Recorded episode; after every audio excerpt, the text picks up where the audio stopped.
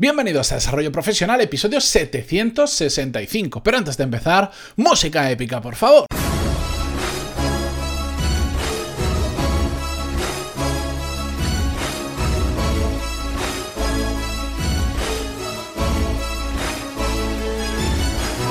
Muy buenos días a todos y bienvenidos un jueves más a Desarrollo Profesional, el podcast donde hablamos sobre todas las técnicas, habilidades, estrategias y trucos necesarios para mejorar cada día en nuestro trabajo.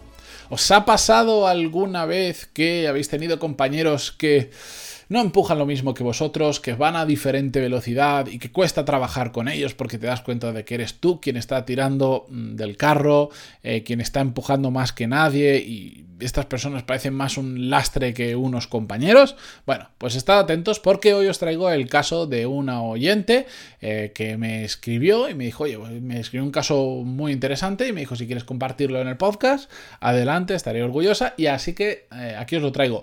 Os paso a leer el email, es un poquito largo, pero entendedlo como la historia, nos pone en contexto de lo que está pasando y a partir de ahí vamos a reflexionar. El email nos lo envía Laura y dice así, hola Matías, tanto insistes en que te escribamos que al final me he decidido hacerlo. Antes de todo, quería felicitarte por tu podcast tan interesante que tienes y agradecerte todo el trabajo que haces. Personalmente lo valoro mucho porque todo lo que puedo lo aplico.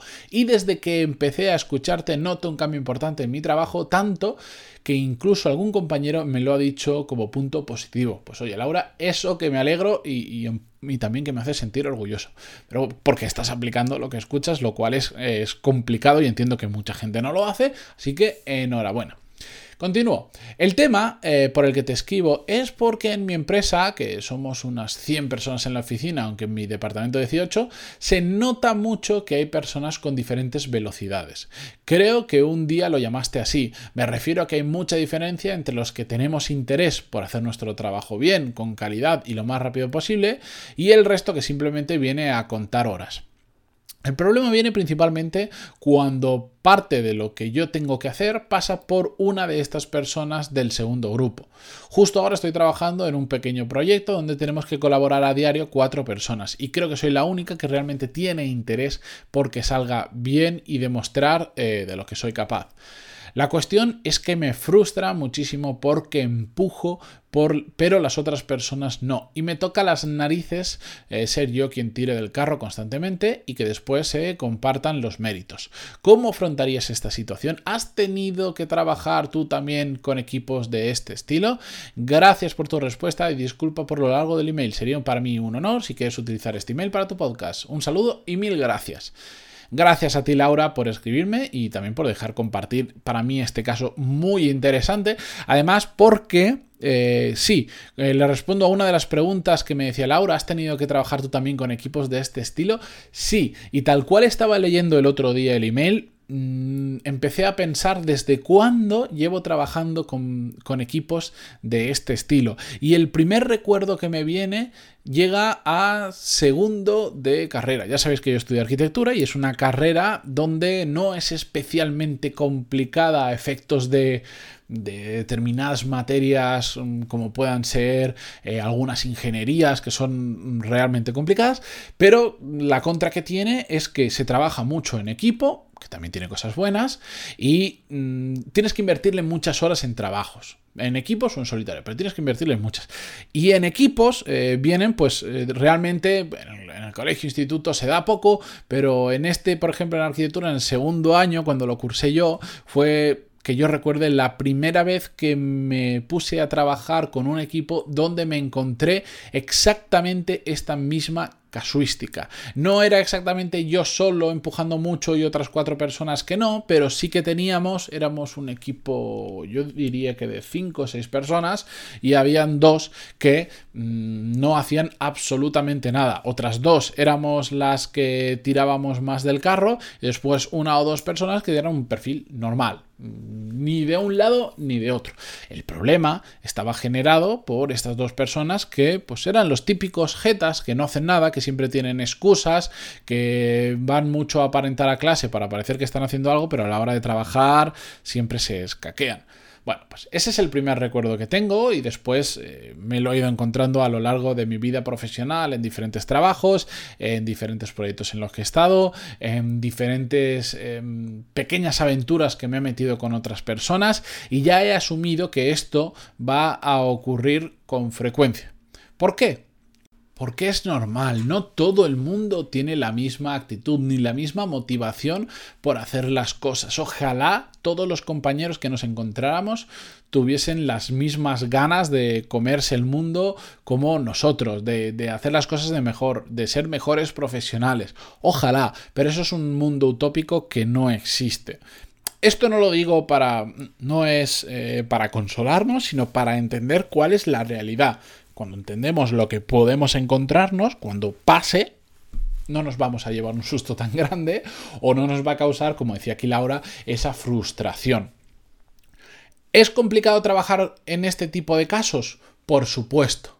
Yo soy el primero que me frustro cuando ocurren estas cosas porque cuando hay diferentes velocidades y tú eres el que va rápido, me refiero rápido no porque hagas muchas cosas rápido, sino porque mm, empujas mucho más que el resto, pues te desesperas de ver lo lento que van a otras personas, de lo ineficientes que son, de su pasividad, de su mala actitud y efectivamente son un lastre para el proyecto en el sentido en que si todos tuviésemos esas cuatro personas con las que trabaja, mm, bueno, ella y creo que eh, ella y tres personas más o ella y cuatro, no sé, da igual, em, todos empujaran mucho más, pues el proyecto saldría mejor, saldría más rápido, con más calidad, lo que fuera.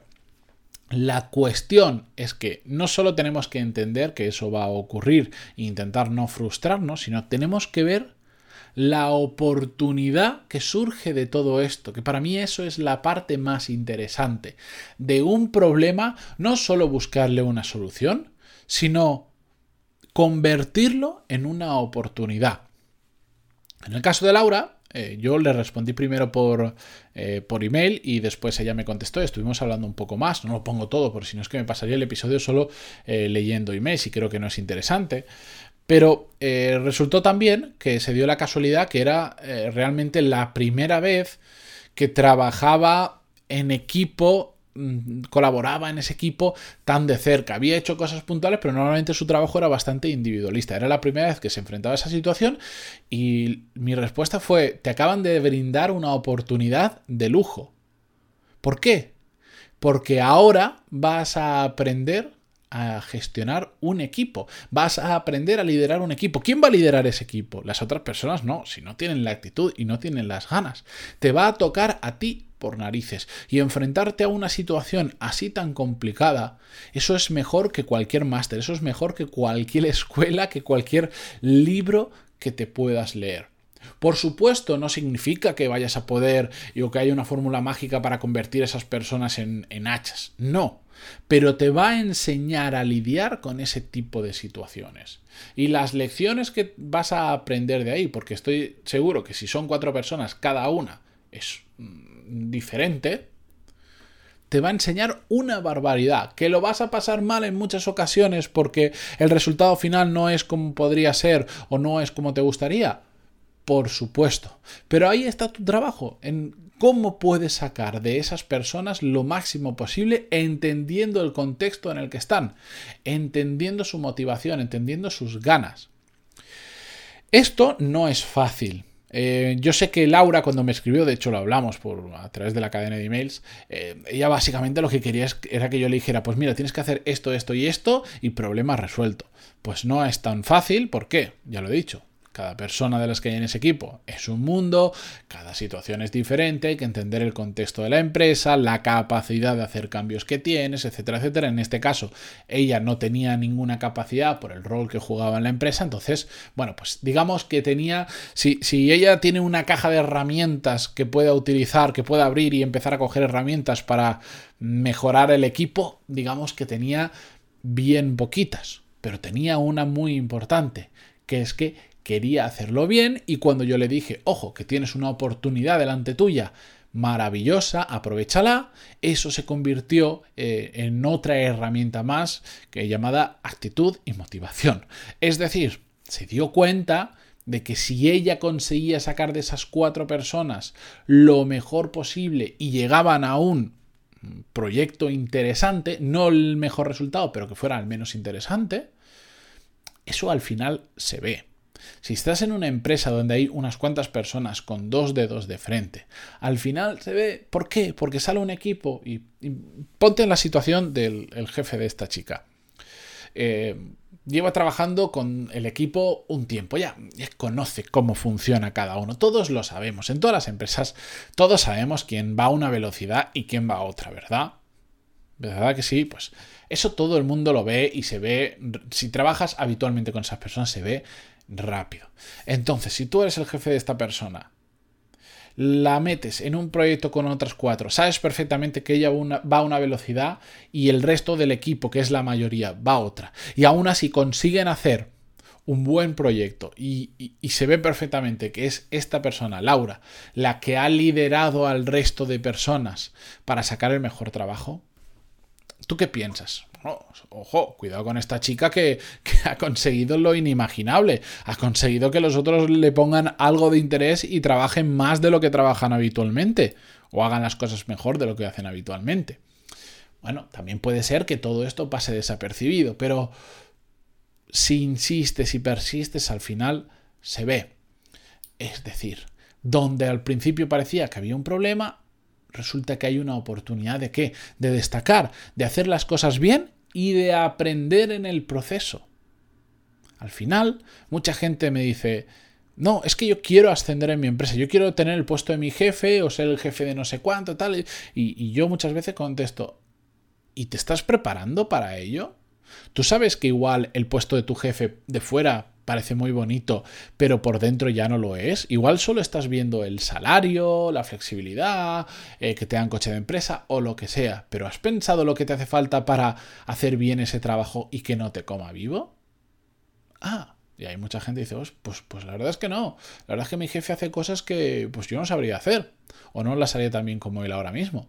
Bueno, pues Laura en este tipo de ocasiones, ¿para qué se está preparando? Para poder gestionar equipos más adelante, equipos más grandes, equipos más complicados, etcétera, etcétera. Así que, eh, insisto, por em, vigésimo novena vez, un número aleatorio, pero insisto, otra vez más, donde muchos ven problemas, nosotros tenemos que ver oportunidades. Y el entorno laboral, el entorno laboral, perdón, es un, es un criadero de problemas y por lo tanto es un campo lleno de oportunidades. Así que cambiad el chip o cambiar los ojos y empezad a ver las otras cosas con diferente perspectiva, porque aquellos que ven oportunidades donde otros ven problemas son los que son capaces de cogerlas y, aprovecharlas. Con esto yo ya me despido por hoy, que bueno, acabo de. Yo, yo voy hablando y me doy cuenta que voy de esta.